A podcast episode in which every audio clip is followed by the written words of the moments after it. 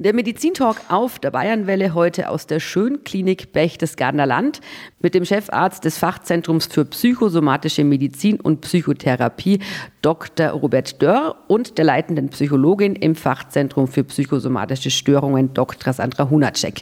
Grüße Gott erstmal beide. Hallo. Hallo. Es geht heute um das Thema Essstörungen.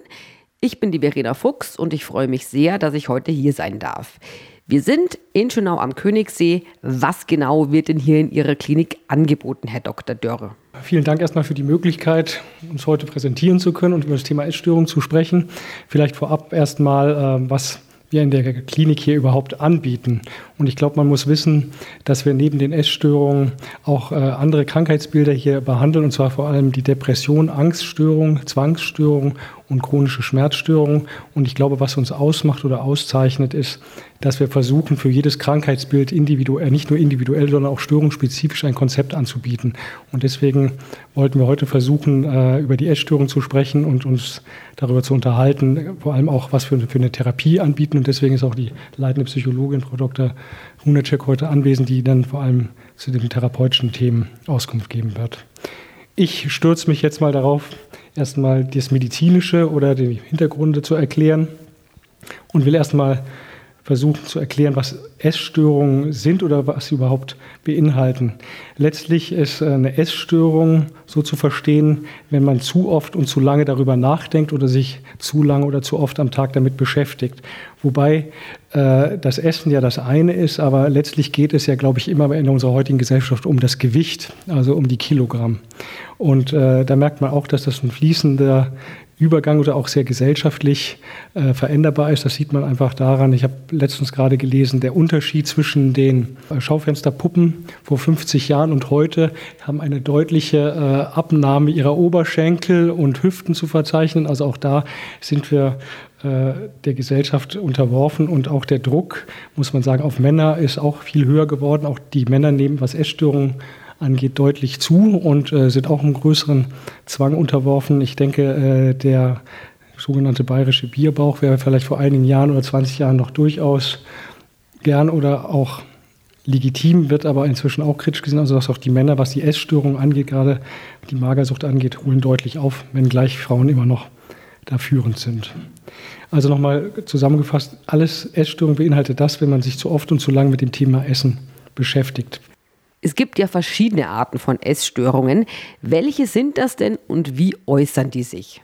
Die Anorexia nervosa, die Bulimia nervosa, die Binge-Eating-Störung sind so die Haupt, die nach dem ICD-10 äh, klassifiziert werden. Und äh, zu Neudeutsch vielleicht nochmal übersetzt, also die Anorexia nervosa ist die Magersucht, die Bulimie nervosa ist die Essbrechsucht und die Binge-Eating-Störung, die wir den Begriff quasi aus dem ICD 4R äh, entliehen haben und im ICD-10 gar nicht gibt, äh, sondern bei uns dann aus nicht nähere Essstörungen bezeichnet wird, haben wir entliehen, ist die, ähm, sind die Essattacken mit Kontrollverlust. Das sind eigentlich die drei hauptsächlichen Krankheitsbilder, die wichtig sind oder wichtig zu wissen sind und die wir ja auch haben oder auch behandeln. Viele fragen sich, warum ist denn die Adipositas nicht dabei aus Essstörungen? Da muss man ganz klar sagen, die Adipositas gilt nach wie vor nicht aus Krankheit, sondern aus sozusagen einem Thema oder Problem, was man sich selber zu verantworten hat. Wir sehen das äh, eigentlich mit anderen Augen oder ich denke, gesellschaftlich wird man das auch langfristig anders sehen, aber im Moment ist es noch in dem Sinne keine Krankheit. Darf ich nur kurz einmal einhaken, weil Sie ähm, das Verhältnis von Männern und Frauen angesprochen haben. Wie ist es denn bei Ihnen in der Klinik? Kann man das ungefähr sagen? Also wie viele Frauen, wie viele Männer sind es? Beziehungsweise Sie haben ja drei verschiedene Essstörungen genannt. Gibt es denn welche, bei denen Männer besonders betroffen sind oder weniger oder mehr? Also ganz grob würde ich sagen, dass die Frauen deutlich führen. Also ich statistisch ähm, 90 Prozent zu 10 Prozent. Also in der Klinik bilden wir das auch. Also der Mann ist eher das Unikum und das ist eigentlich bei, eigentlich bei der Anorexie und bei der Bulimia nervosa auf jeden Fall so. Bei der Binge-Eating-Störung wäre ich mir nicht ganz so sicher, aber trotzdem glaube ich auch, dass das Gewicht der Frauen höher ist. Also auch eher bei 70 Prozent zu 30. Ja. Jetzt haben wir gehört, welche Essstörungen es gibt und dass auch Männer betroffen sind, was ja auch manchmal neu ist. Manchmal denkt man immer erstmal, das ist eine typische Frauenkrankheit. Wie äußern sich denn diese Essstörungen? Fangen wir vielleicht an mal mit der Anorexia nervosa. Also äh, das ist die Krankheit, die eigentlich am typischsten ist oder glaube ich auch äh, in der Gesellschaft inzwischen aus Krankheit auch gut angekommen sind, das sind wirklich diejenigen, die wirklich sehr dünn sind oder zu dünn, wobei auch da ist äh, die Attraktivität oder der gesellschaftliche Zuspruch immer noch sehr hoch, weil äh, dünn genug äh, oder dünn ist ja meistens immer noch sehr, gilt als attraktiv und gut. Nur wenn es dann wirklich zu extrem ist, fällt es auch auf. Und das ist, glaube ich, das Krankheitsbild, was dann im Straßenbild oder auch in der Öffentlichkeit auffällt. Das sind die, die wirklich sich auszeichnen über einen hohen Gewichtsverlust, den sie selber herbeiführen durch Hungern, Erbrechen und vor allem auch durch vermehrte körperliche Aktivität oder unter Umständen auch durch Appetitzügler oder Diuretika, das heißt entwässernde Medikation. Gemessen oder festgestellt wird das letztlich eigentlich im, äh, im BMI, also man misst oder wiegt den Patienten und äh, kann dann ermitteln, ab welchem Körpergewicht es sozusagen krank in Anführungszeichen ist. Also zwischen 18,5 und 24,9 gilt als normaler BMI und äh, alles darunter gilt dann als sozusagen krank oder untergewichtig. Bei der Anorexie nervosa zeichnet sich, glaube ich, auch noch selber aus, dass der Patient sich immer, egal wie dünn er ist, noch zu dick empfindet, also im Sinne einer Körperschemastörung und auch wirklich ständig Angst hat, dick oder dicker zu werden. Das Gewicht zu verlieren oder abzunehmen wird einfach aus Erfolg gesehen und über sozusagen der Körper wird besiegt, der, also der Geist siegt über den Körper und erfüllt den Patienten auch mit einem gewissen Stolz. Ich glaube, das kann selber bei sich jeder äh, rückverfolgen, wenn er geschafft hat, drei, vier Kilo abzunehmen oder äh, dem, der, der Versuchung zu widerstehen, nicht nochmal sich den Teller vollzuladen oder die Kekse nicht zu essen. Und ähm, also diese Euphorie, die sich breit macht, äh, wenn man wirklich äh, das schafft abzunehmen oder der Sache zu widerstehen, können wir, glaube ich, alle so in Ansätzen nachvollziehen. Das nächste ist die Bulimie nervosa, ist gekennzeichnet durch wiederkehrende Essattacken, starkes Verlangen nach Essen und dann wird auch dann in relativ kurzer Zeit viel Nahrung aufgenommen und der Patient, dem gelingt es einfach nicht, diesen Impuls äh, auszuhalten und eben nicht zu essen, was er eigentlich will und verliert letztlich auch die Kontrolle, was ihn auch ärgert und es beschäftigt ihn auch den ganzen Tag. Der Unterschied ist zu der Anorexie nervosa, dass diese Patienten meistens normal bis sogar übergewichtig sind. Also was wieder gleich ist, äh, gegensteuernde Maßnahmen durch auch zum Teil Erbrechen, übermäßig körperliche Betätigung, äh, im Anschluss an diese Essattacken hungern und auch Gebrauch von Appetitzyklern und wie ich oben schon gesagt habe, Diuretika, entwässernde Medikation. Und der Patient sich also durchaus immer als zu dick empfindet und auch Angst hat, dick zu werden, aber das deutlich realistischer einschätzt oder auch richtiger einschätzt wie der äh, anorektische Patient.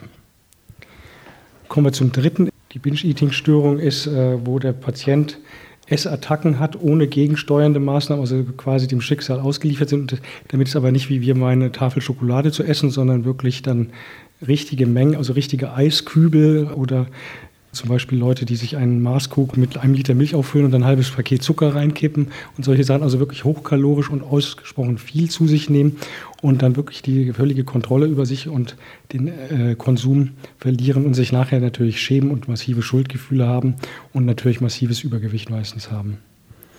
Und äh, überhaupt kein Gefühl der körperlichen Sättigung verspüren. Wo ist dann bei der Binge-Eating-Störung der Unterschied zur Adipositas? Also erstens, äh, die Adipositas ist, glaube ich, eher etwas äh, langsameres und vor allem da verliert man jetzt nicht die Kontrolle. Also und äh, das Essen ist zwar in sich kalorienmäßig zu viel und vor allem durch wenig Bewegung verantwortet. Und hier geht es wirklich um schwere Essattacken, wo dann wirklich Unmengen Kalorien oder Essen zugeführt wird, was also jetzt mit der normalen Adipositas also jetzt in dem Sinne nicht vergleichbar ist. Ne? Da geht es schon um ganz andere oder wirklich ein, äh, zwei Toastbrote mit zwei Nutella-Gläsern. Also da sieht man, das sind ganz andere Dimensionen. Wird den Betroffenen da nicht schlecht? Doch, selbstverständlich. Es wird einem schlecht und äh, man fühlt sich äh, natürlich extrem übel, wie Sie sagen, schlecht, übel und auch der Ekel und der Scham vor sich selber, dass man es nicht geschafft hat, aufzuhören. Sie haben das natürlich schon ein bisschen angesprochen, bei dem, wie sich die Essstörungen äußern. Wie, wie geht es den Betroffenen, bevor die zu Ihnen kommen? Ja, man muss da auch wieder unterscheiden zwischen der Anorexie und der Bulimie, dass der anorektische Patient ja eigentlich per se sich nicht also unter der Sache leidet und es eigentlich äh, jedenfalls am Anfang in Ordnung findet und also auch mit seiner Körperschemastörung ja abnehmen möchte und eigentlich den Erfolg über sich und seinen Körper feiert und gar nicht in Behandlung möchte oder was verändern möchte. Es ist meistens, dass diese Patienten von ihrem Angehörigen oder von der Familie, ich sag mal in Anführungszeichen, gebracht werden oder sagen, ja, ich komme eigentlich nur meinen Eltern zuliebe, die meinen, ich esse zu wenig.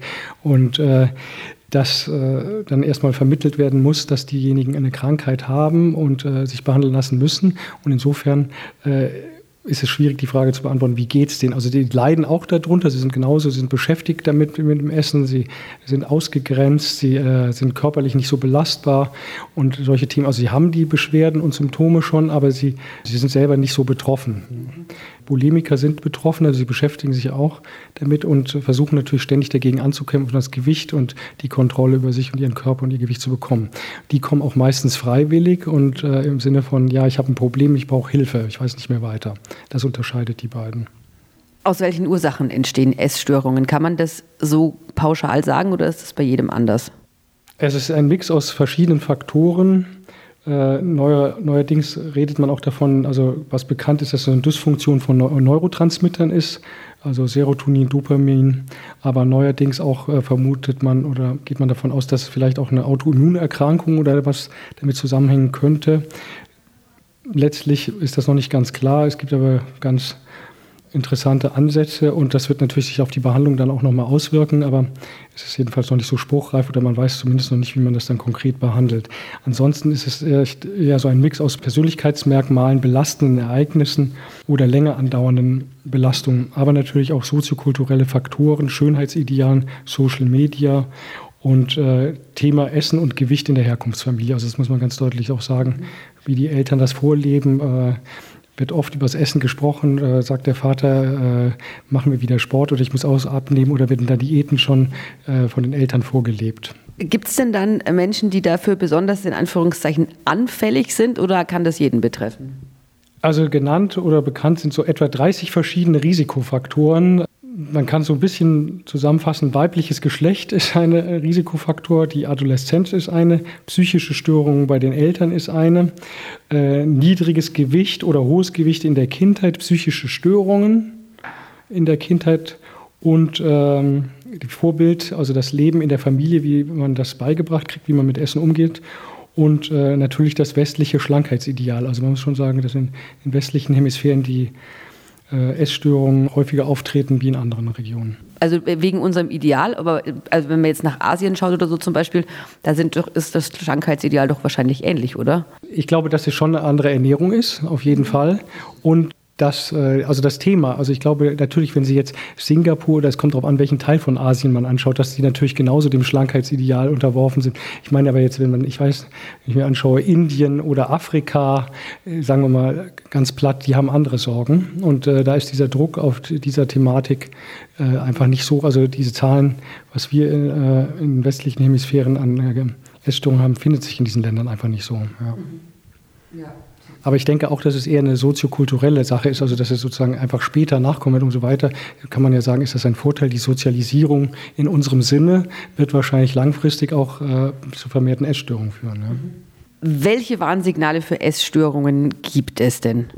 Hatte ich oben schon angedeutet, es geht vor allem natürlich darum oder Warnsignal ist, wenn derjenige ständig und oft sich mit Essen gedanklich beschäftigt, also quasi den Hauptteil seines Tages damit verbringt, Kalorien mental oder auch mit Handy und App zu berechnen, zu überlegen, was er einkauft, versucht, äh, Essen zu vermeiden, Einladungen zu vermeiden, wie er äh, überlegt, wie er das Weihnachtsessen zu Hause möglichst unbeschadet übersteht, ähm, also gemeinsame Mahlzeiten vermeidet und ähm, ständig und häufig sich misst und wiegt. Ja. Wenn ich jetzt solche Warnsignale bei mir bemerke oder vielleicht auch bei anderen Menschen in meiner Umgebung, was kann ich dann tun? Was würden Sie raten? Also ich glaube, das Wichtigste und Entscheidende ist, dass äh, wenn es einem auffällt, dann man nicht versucht, denjenigen äh, anzugehen, also die Person, sondern die Krankheit und die Symptome. Und äh, ich glaube, es fällt natürlich unheimlich schwer aus Betroffener, ich denke gerade mal Eltern oder auch Partner, man versucht ja im, im vermeintlichen guten Zureden äh, etwas zu erreichen und stößt sehr schnell an seine Grenzen.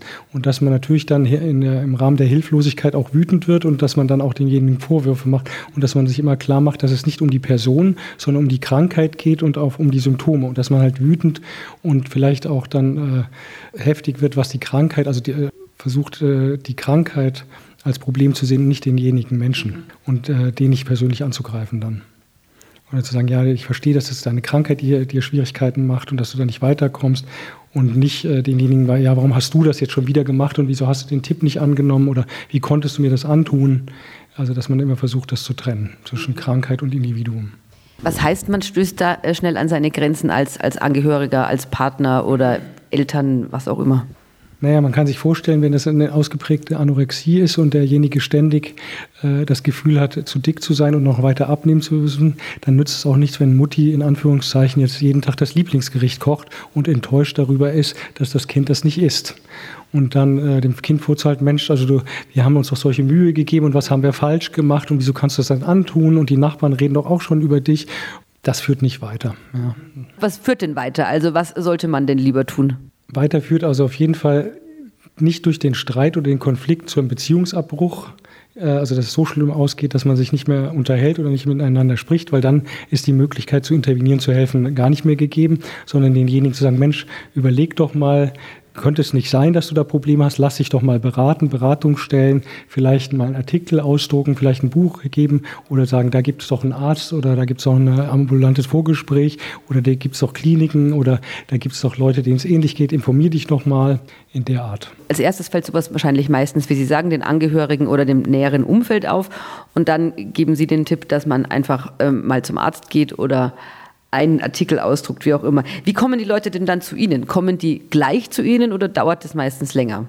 Also in der Regel dauert es lang, bis die Leute kommen. Weil erstens, wie ich ja gesagt habe, bei der Anorexie nervosa ist der Patient selber nicht sehr gewillt äh, zu einer Behandlung. Und zweitens haben wir dann das Problem, dass die oft dann äh, erstmal beim Hausarzt vorstellig sind und dass da die ähm, Kenntnis über diese Krankheiten nicht immer gut verbreitet ist und dann natürlich auch äh, erleben dann oft die Äußerung, na ja, so viel ist das gar nicht oder so dünn ist sie ja gar nicht und dick wird man von alleine und ähm, was die Sache dann natürlich nicht unbedingt besser macht und äh, die Problematik, jemand dann auch gezielt zuzuweisen, dass er Hilfe bekommt, ist auch schwierig, weil es einfach von der Möglichkeit oder von den Psychotherapeuten, die sich in dem Gebiet auskennen, nicht sehr viele gibt. Und äh, das ist natürlich ein langer Weg, erstmal dann Platz bei jemandem zu finden, der spezifisch für dieses Krankheitsbild ausgebildet ist oder geschweige denn einen Patienten so weit zu bewegen, dass er sagt, er geht in die Klinik. Mhm. Also das ist ein langer Weg, ja. Aber irgendwann kommen ja dann doch viele Leute zu Ihnen. Wie funktioniert das? Muss der Hausarzt das sagen oder kann man einfach selber anrufen und sagen, man möchte hier gerne mal ein ähm, Gespräch haben für sich selber, für die Tochter, für den Partner? Also was wichtig ist auf jeden Fall, dass derjenige selber sich äh, mit uns in Verbindung setzt und äh, den Kontakt aufsucht und vor allem läuft es äh, wie für eine Krankenhausbehandlung halt üblich, man braucht einen Einweisungsschein. Und natürlich ist es sinnvoll, den sich von einem Fachmann ausstellen zu lassen, dass man es ein bisschen schon eingrenzen kann. Die Erfahrung zeigt aber, dass die Termine bis zum Facharzt oder bis man einen Termin beim ambulanten Psychotherapeuten kommt, monatelang sind oder noch länger. Und insofern sind wir davon auch abgekommen, wenn das jetzt ein Hausarzt oder jemand schreibt, der hat hier eine stark untergewichtige und äh, wo die Indikation der Notwendigkeit für eine Krankenhausbehandlung sieht, wegen einer Essstörung, würden wir uns die auf jeden Fall auch anschauen und sie dann auch, auch aufnehmen. Essen müssen wir alle und die meisten von uns tun das ja auch richtig gerne. Es gibt aber auch Menschen, die denken übermäßig viel darüber nach und haben ein gestörtes Verhältnis dazu. Dann spricht man von einer Essstörung. Und das ist heute unser Thema im Medizintalk auf der Bayernwelle. Ich bin die Verena Fuchs und ich bin heute zu Gast in der schönen Klinik im Berchtesgadener Land beim Chefarzt des Fachzentrums für psychosomatische Medizin und Psychotherapie, Dr. Robert Störr und der leitenden Psychologin des Fachzentrums für psychosomatische Medizin, Dr. Sandra Hunacek. Wir haben vorher schon erfahren, dass es verschiedene Essstörungen gibt und wie sich diese äußern. Wenn jetzt jemand zu Ihnen kommt, der vermutlich eine Essstörung hat, was tun Sie dann als erstes? Vielleicht nochmal einen Schritt zurück, bevor jemand aufgenommen wird, äh, studieren wir natürlich die Aufnahmeunterlagen und tun unter Umständen auch nochmal beim Hausarzt was nach ordern, weil natürlich das Allerwichtigste ist, bevor man jemanden ähm, auf eine Essstörung psychotherapeutisch behandelt, ist auszuschließen, dass er nicht eine organische Erkrankung hat. Nichtsdestotrotz, auch wenn jemand herkommt, tun wir alle Patienten, die hierher kommen, nochmal körperlich, medizinisch gründlich untersuchen und gegebenenfalls äh, eigentlich bei allen Labor- und EKG machen und wenn wir irgendwelche Verdachtsmomente haben, dass noch eine andere Krankheit vorliegt, das erstmal abklären. Ich glaube, das ist das ganz Wichtige, dass man, bevor man psychotherapeutisch losarbeitet, in Anführungszeichen, auch eine körperliche Erkrankung ausgeschlossen hat. Was nicht ausschließt, dass der Patient auch eine hat und auch körperlich behandelt werden muss wegen einer anderen Störung, weil er einfach äh, vielleicht eine Unterversorgung hat an Vitaminen oder sonstiges oder der äh, Vitamin D-Haushalt gestört ist, gerade durch das, äh, das restriktive Essverhalten. Aber wenn das soweit geklärt ist und derjenige körperlich stabil ist, legen wir dann mit der therapeutischen Behandlung los. Und Frau Dr. Hunacek, da kommen Sie jetzt dann ins Spiel bei der therapeutischen Behandlung. Wahrscheinlich ist es auch ein bisschen individuell, aber generell, wie, wie sieht denn eine Therapie bei einer Essstörung aus? Also wir beginnen am Anfang immer erstmal mit einer sehr ausführlichen Diagnostik, um zu schauen, ähm, liegt eine Essstörung vor und vor allem, welche Form der Essstörung ähm, liegt vor und gibt es noch begleitende andere ähm, psychische Erkrankungen. Das ist so der erste Teil, der uns sehr wichtig ist, weil darauf ja dann ähm, der Therapieplan und auch die, die therapeutischen Interventionen ähm, aufbauen. Und ähm, so ein erster wichtiger Schritt in der Therapie ist auch immer über das Krankheitsbild nochmal aufzuklären. Also auch wenn Essstörungen sehr medienpräsent sind, ist es doch wichtig, nochmal in die Tiefe zu gehen, ähm, Patienten aufzuklären, ähm, Vorteile, Nachteile einer Essstörung, also wo wir so ein Stück schon ins Therapeutische dann einfach reingehen. Wir sind sehr transparent, ähm, was ähm, unsere Behandlung angeht. Die ist für viele Patienten nicht einfach. Ne? Also das ist so ähnlich wie wenn wir von Angstpatienten verlangen, ähm, dass sie sich in angstbesetzten Situationen stellen. So ähnlich ist das dann auch bei den Essstörungspatienten. Das ist schon sehr, sehr anstrengend, weil die sich ja mit zum Teil sehr angstbesetzten Themen auseinandersetzen müssen, vor allem wenn es um Gewichtszunahme geht. Und gerade bei den anorektischen äh, Patienten ist das wirklich so das Um und Auf und, und eins der ersten ähm, wichtigsten Therapieziele überhaupt, dieses ähm, gestörte Essverhalten wieder so ein Stück zu normalisieren, ja, und dadurch auch eine Gewichtszunahme zu erreichen und ähm, so eine Normalisierung von Essverhalten.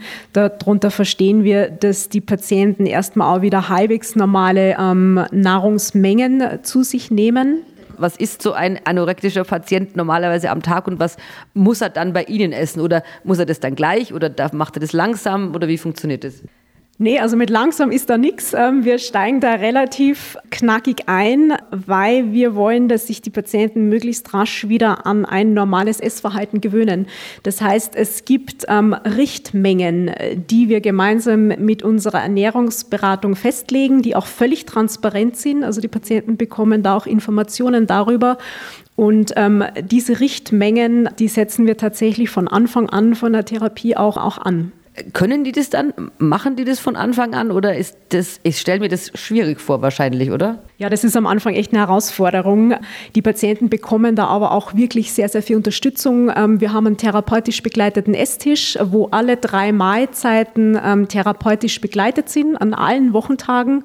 Und es gibt auch Patienten, die zum Teil Zwischenmahlzeiten einnehmen müssen, um eine Gewichtszunahme zu erreichen. Und auch die sind äh, begleitet. Also wir lassen die nicht alleine, sondern die Patienten bekommen therapeutische Begleitung direkt am, am Esstisch. Und die Mengen sind ja so ein Stück auch vorgegeben und werden am Anfang auch vorportioniert. Das heißt, ähm, die Patienten müssen sich jetzt nicht am Anfang ähm, am Buffet bedienen, sondern bekommen ähm, ihre, ihre Mahlzeit auch wirklich erstmal gestellt. Und das müssen Sie dann essen? Müssen unter Anführungszeichen, ja, das sollen Sie essen. Ähm, wir sehen das aber so und so kommunizieren wir das auch. Ähm, essen ist Medizin. Ja? Und je früher sich die Patienten mit wieder adäquaten Essensmengen ähm, beschäftigen, sich da angewöhnen, desto besser ist es. Und es ist manchmal erstaunlich, das glauben die Patienten auch nicht. Ähm, man muss relativ viel Nahrung zu sich zu ne nehmen, also um überhaupt eine Gewichtszunahme zu erreichen. Ja? Also unsere Patienten haben so eine Gewichtskurve na, also das ist so eine grafische Darstellung, ähm, damit wir sehen, ähm, damit wir die Gewichtszunahme auch ähm, grafisch darstellen können. Gibt es dann auch welche, die das nicht machen oder was passiert? Also in Anführungszeichen, was passiert denn, wenn sie sich weigern? Also weigern, denke ich, wird sich kein Patient, weil die aller, allermeisten Patienten wissen, worauf sie sich einlassen. Denen fällt es schwer, aber die wissen schon, wenn ich in Therapie gehe, muss ich auch essen. Das wissen die wir versuchen halt zu unterstützen. Ja? Also ähm, durch die äh, begleiteten Mahlzeiten, durch Zwischenmahlzeiten, na, wo die dann auch nochmal die Möglichkeit haben, ähm, zwischendurch was zu essen und versuchen auch therapeutisch Patienten bei der Stange zu halten. Also wir machen ganz, ganz viel Motivationsarbeit, na, versuchen die Patienten wirklich zu unterstützen, warum es sich lohnen kann, aus der Essstörung ähm, rauszugehen. Es gibt manchmal aber Patienten, für die ist es noch nicht der richtige Zeitpunkt. Ne? Das sehen wir, wenn die mit der Gewichtszunahme einfach ständig unterhalb von ihrem Soll sind. Ähm, das muss man dann auch offen ansprechen. Und wir würden das aber gar nicht negativ sehen, weil auch wenn ein Patient eine Behandlung jetzt hier erstmal abbrechen würde, na, weil er sagt, das ist noch nicht der richtige Zeitpunkt ähm, für mich, dann ist da nichts verloren. Ne? Er weiß jetzt, wie es ausschaut, er weiß, worauf er sich einlässt. Und ich habe schon die Erfahrung gemacht, dass es manchmal mehrere Anläufe braucht, ähm, bis jemand wirklich sagt, so und jetzt möchte ich raus aus der Essstörung. Es könnte auch sein, dass jemand sagt, nee, das schaffe ich jetzt noch nicht, aber dann in einem Jahr wieder kommt und dann dürfte er auch wieder kommen. Ja, unbedingt. Und das sind so Verläufe, die wir ähm, auch häufig sehen. Ja, also die Abbruchquote bei den Essstörungspatienten ist jetzt im Vergleich zu anderen äh, Störungsbildern sicher höher. Na, aber wie gesagt, das würde ich nicht unbedingt negativ sehen, weil manchmal braucht es einfach mehrere ähm, Anläufe. Das war jetzt das eine, das Essen und wie Sie auch gesagt haben, hat dann auch viel mit Therapie gleichzeitig zu tun. Was machen Sie noch? Also wir schauen natürlich so ein bisschen drumherum um diese Essstörung. Ne? Das eine wäre so dieses rein symptombezogene, wo wir uns auf Essverhalten, ähm, auf äh, Gewicht, Reduktion von Essanfällen ähm, konzentrieren. Das andere ist, dass wir drumherum schauen. Wir nennen das Funktionalität. Wir versuchen mit dem Patienten zu erarbeiten, welche Funktion hat eine Essstörung. Also unter ganz viel Anführungszeichen, wofür brauche ich diese Essstörung vielleicht? Ne? Und da schauen wir einfach drumherum ähm, das kann sein, ähm, viele Patienten haben ähm, Probleme mit, mit, dem Selbstwert, ne? sind sehr perfektionistisch, ne? trauen sich einfach selber wenig zu. viele stehen auch so zwischen zwei Lebensphasen, ne? so von der, von der Jugend, dieser Übergang ins, ins Erwachsenealter. Ne? Das ist ein ganz sensibler Übergang, wo ich ja aus, aus so einer sehr behüteten Welt, erstmal der Schulwelt, die sehr strukturiert ist, aussteige ne? in, in eine Erwachsene erwachsene Welt. Und da haben viele ähm, Schwierigkeiten, diese Entwicklungsaufgaben, die da anstehen, auch zu bewältigen. Und auf solche Sachen schauen wir. Na? Wir schauen auf ähm, soziale Kompetenzen, auf Selbstwert. Ähm, wir versuchen da wirklich möglichst viele Bausteine in der Therapie ähm, mit zu berücksichtigen. Wenn man jetzt hier äh, behandelt wird wegen einer Essstörung und stationär aufgenommen ist, wie darf ich mir dann den Tagesablauf vorstellen? Sehr strukturiert. also sie müssen ähm, zu einer normalen Uhrzeit aufstehen, ja, haben dann ähm, pro Tag ihre, ihre drei Mahlzeiten, die wirklich den Tag auch strukturieren. Und die Patienten haben, ähm, je nachdem, wo wir gemeinsam ähm, die Schwerpunkte in der Therapie legen, unterschiedliche Therapiebausteine. Ja, das sind vor allem Gruppentherapien das sind ähm, zum Beispiel die Essbewältigungsgruppe nur für die essgestörten ähm, Patienten. Wir haben eine Ernährungsprotokollgruppe, eine Essprotokollgruppe, eine Lehrküche. Also das sind jetzt diese essstörungsspezifischen Therapien, aber auch drumherum soziale Kompetenzgruppe, Gestaltungstherapie, Körpertherapie als nonverbale Therapien, Entspannungstherapie, Sport, je nach Gewichtsbereich und Bewegungsdrang. Also das ist wirklich sehr multimodal und je nach nachdem, wo äh, der Patient in der Therapiephase gerade seine Schwerpunkte legt, danach richtet sich auch das Therapieprogramm. Also das hört sich so an, als wäre man den ganzen Tag eigentlich gut beschäftigt, oder? Also es ist ein strukturierter Tagesablauf. Ähm, man hat aber dazwischen natürlich schon auch seine ähm, Freizeiten, weil die Therapien müssen ja auch sacken. Und ähm, in vielen Therapien gibt es auch kleine Hausaufgaben, ähm, also so eine Art individuelle Nachbereitung ähm, der Sitzungen. Und dafür brauchen die Patienten ja auch Zeit. Ne? Und die sollen auch ähm, Zeit haben, um soziale Kontakte zu pflegen oder auch mal eine positive Aktivität durchzuführen. Dürfen die ganz normal rausgehen oder ist das gerade beim Bulimiker oder sowas, ist ja vielleicht gefährlich, oder? Also wir haben bewusst keine solche Verbote. Also die Patienten dürfen hier sich frei bewegen, die dürfen natürlich auch rausgehen, sollen die auch, ähm, weil wir sagen, ähm, es bringt ja nichts, die Patienten aus einer normalen Umgebung, Umwelt, die sie ja danach auch wieder haben, irgendwo rauszunehmen in eine künstliche, geschützte Umwelt.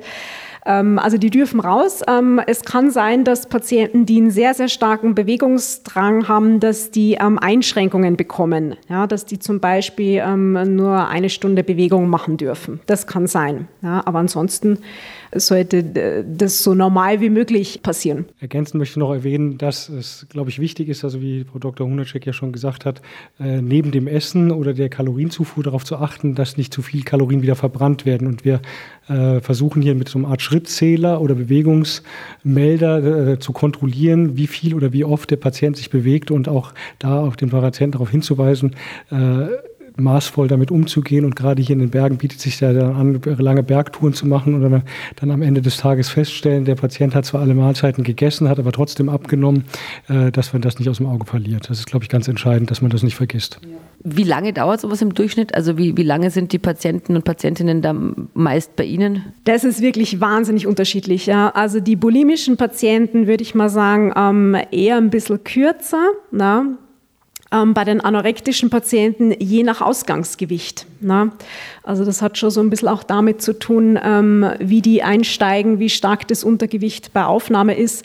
Aber die sind schon ähm, einige Wochen bis Monate bei uns. Ja, aber insgesamt sehr, sehr unterschiedlich wenn man so eine Therapie jetzt erfolgreich in Anführungszeichen durchlaufen hat, ist man dann geheilt oder schleppt man das immer mit sich rum oder muss man auf gewisse Sachen achten, wenn man dann wieder aus der Klinik raus ist und es nicht nur darum geht, sondern der ganz normale Alltag wiederkommt? Also ich glaube, geheilt ähm, ist ein schwieriges Wort. Ja, ähm, geheilt, glaube ich, äh, kann man es nicht bezeichnen. Ich glaube schon, dass das ein Thema ist, ähm, das einem ein Leben lang ähm, beschäftigen wird, auch wenn man die Essstörung erstmal gut äh, bewältigt hat. Und das sehen wir auch ähm, bei, bei Patienten, die vielleicht ähm, mit einer anderen äh, psychischen Erkrankung zu uns kommen, die vielleicht in der äh, Vergangenheit meine Essstörung hatten ähm, und die erfolgreich ähm, überwunden haben.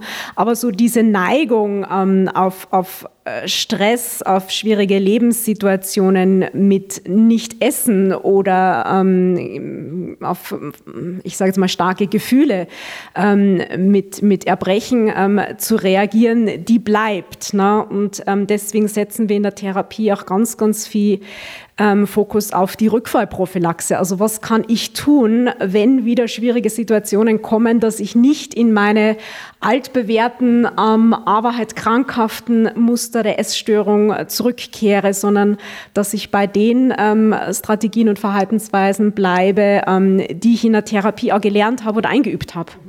Und funktioniert es dann?